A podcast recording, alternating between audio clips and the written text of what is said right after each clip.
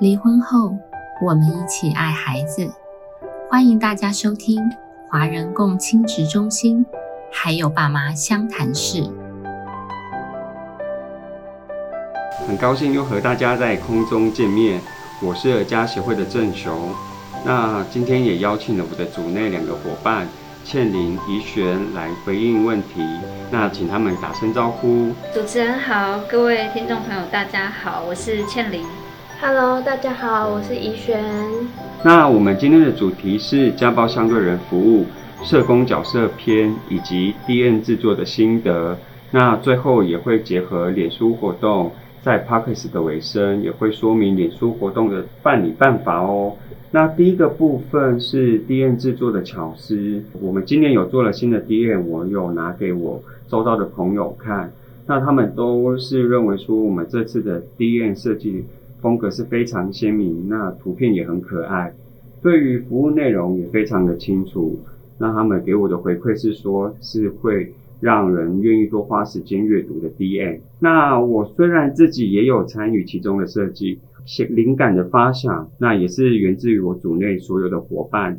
所以这个部分，我想要先请我的组员倩玲，对于制作 DM 的灵感以及 idea 发想做说明。我们今年有设计一个新的相对人低宴那如果大家有看到的话，其实也可以发现我们在颜色的配色，还有就是内容的呈现，希望可以用很明亮、比较温暖的颜色，让看到我们低宴的人可以感受到社工的服务是还蛮温暖的。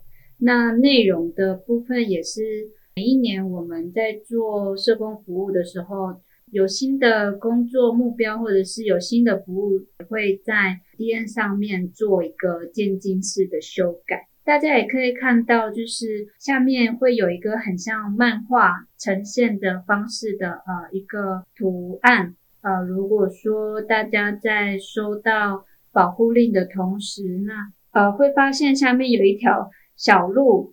呃，那经过社工的服务，慢慢的、慢慢的就是我们云朵会变得非常的亮，也变得非常的开心。这部分是我们自己跟组内的小组讨论之后，想要呈现给大家看的一个漫画的方式。那谢谢倩玲。那第二个部分呢，就由怡璇来介绍我们相对人服务社工角色篇。大家知道社会工作是什么吗？其实社会工作就是跟大家比较知道的心理师、心理治疗这个部分都一样，是一个助人专业。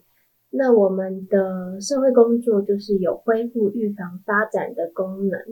那如果以助人工作先分社工跟心理来说的话，好了，社工的话就是提供并拓展。当事人的外部的资源，那可以提供的就是有经济资源啊、心理支持资源，还有生活协助的部分。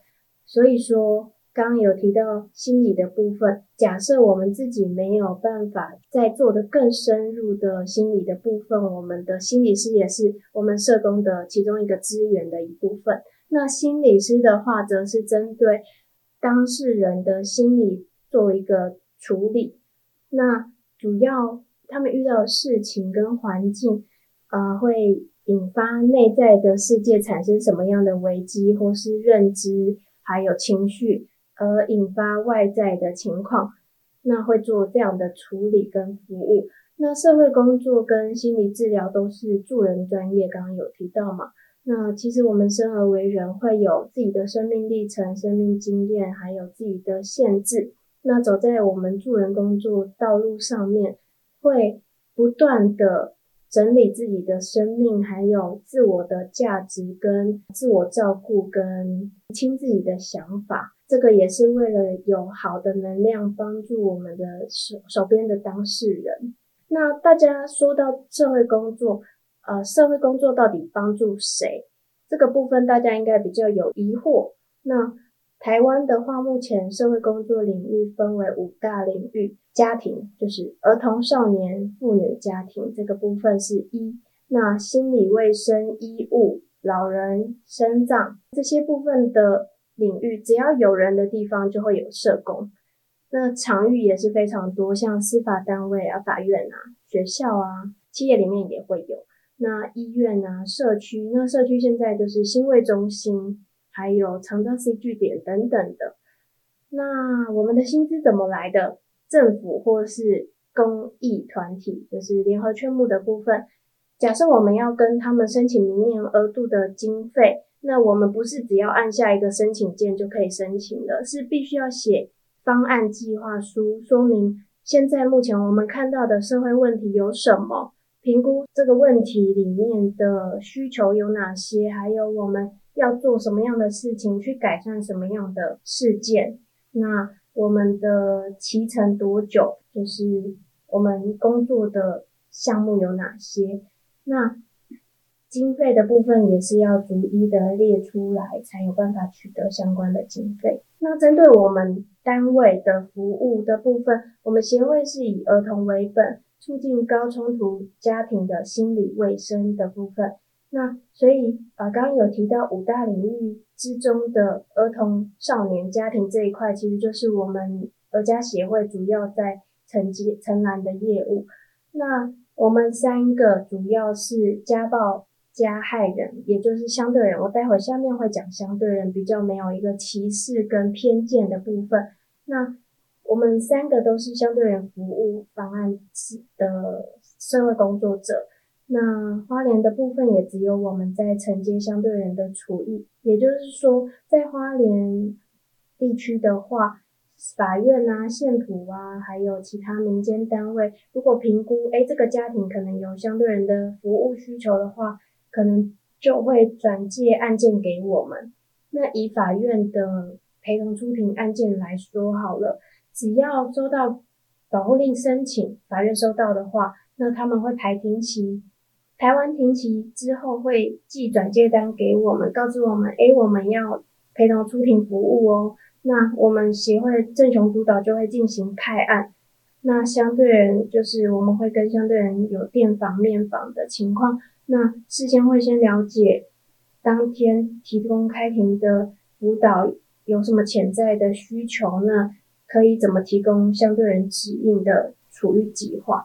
那这样讲可能有一点抽象。那举例来说，呃，像我们庭前会跟当事人联系，那可能会有呈报想要说明的。事情跟证据，那我们就会提出状状跟地状，或是庭后有需要补证，我们也会一样状状、地状，还有输出资料。那还有其他伙伴有要分享这个比较抽象，但是可以举出我们的服务的案例吗？那就像刚才怡璇讲到的，如果呃我们在跟相对人会谈的过程，发现就是他的家庭可能正。遭逢一些比较重大的变故，比如说，呃，他有经济的困难，好了，那我们社工会评估他的需求，提供不一样的服务，比如说是用食物的方式提供一些呃米呀、奶粉啊这种，或者是提供全联储值金的申请这样。那还有，如果他们家有小孩的话，也会询问他是不是未成年的小孩，那有没有目睹。家暴的情况，那如果有的话，在小朋友的生活方式、生活上有没有观察到一些不一样，或者是有其他反应的部分？那有的话，我们会跟相对人就是介绍本会有在做目睹而少的方案，那可以提供他的小孩就是来做咨商或者是一些呃支持的部分。那还有就是，如果我们的当事人跟对方是夫妻或者是情侣的话，我们也可以关心一下他们是不是有婚姻的问题，或者是他们的关系是不是还想要维持。那也会介绍我们本会就是婚姻之商联合商谈给相对人参考。但是这部分需不需要接受这个咨商的服务，我们还是会尊重。我们当事人的决定。那以上就是我们相对人会基本上会提供的服务了。好，所以听起来是从家庭到陌生的司法场域，那我们社工会发掘潜在的问题，然后并且及时处理。所以一路上有儿家协会的社工陪伴同理，与你同行。说了以上这些，大家应该有比较清楚，社工其实并不是神，因为我们的政策来说，其实有划分很多的领域。那其实每一位社工都没有办法包山包海，在助人的历程，有时候会听到 让我们还蛮难过的话，就是说，哎，你不是社工吗？你不就应该要怎样怎样吗？那其实我们都很努力，在我们的服务范畴里面提供最大的服务。那每个领域都有各自专业职能的社工，各司其职，所以希望大众也可以多一点的同理心看待社会工作助人专业。刚刚有听到“社工并不是神”这个 slogan，我相信啊，每位社工其实都是值得被受尊敬的。那也刚好听出来说，其实我们。相对人服务社工其实也有一些甘苦谈，那期待未来可以再与听众们分享。那最后一个部分，请倩林社工来说明我们的抽奖活动办法。那就是因为我们接下来想要跟大家宣传一个小活动，就是在我们这集八 p a c k a g e 上架的同时呢，我们协会的脸书我会同步的发文举办一个为期五天的小小抽奖活动。那内容的部分，其实我们就是想要跟听众朋友还有社区的民众宣传我们今年新完成的相对人 D N。那 D N 的内容呢，就是由我们相对人社工到底在做什么，还有我们提供了怎样的服务。经过我们相对人社工伙伴们用心的设计，希望大家可以上来脸书看一下我们新设计的 D N。那奖品的部分，其实。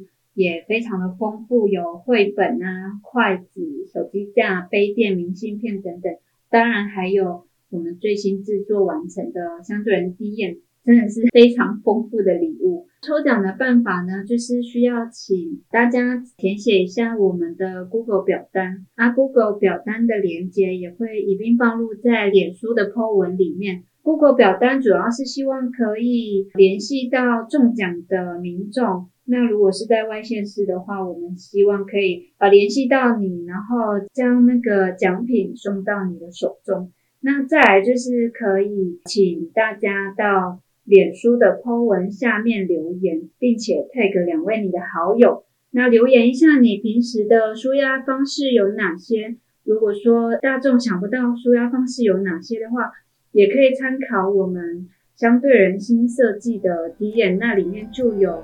一些关于许多舒压的方式，听众朋友听完还是有点不太了解的话，对于活动的时间还有内容比较不清楚的话，可以请听众朋友直接到脸书的官网看一下哦。那最后的部分也谢谢大家今天的收听，我是郑雄，我是庆玲，一璇，我们下次见，拜拜。每周五晚上五点半上线更新，由花莲儿家协会制作播出。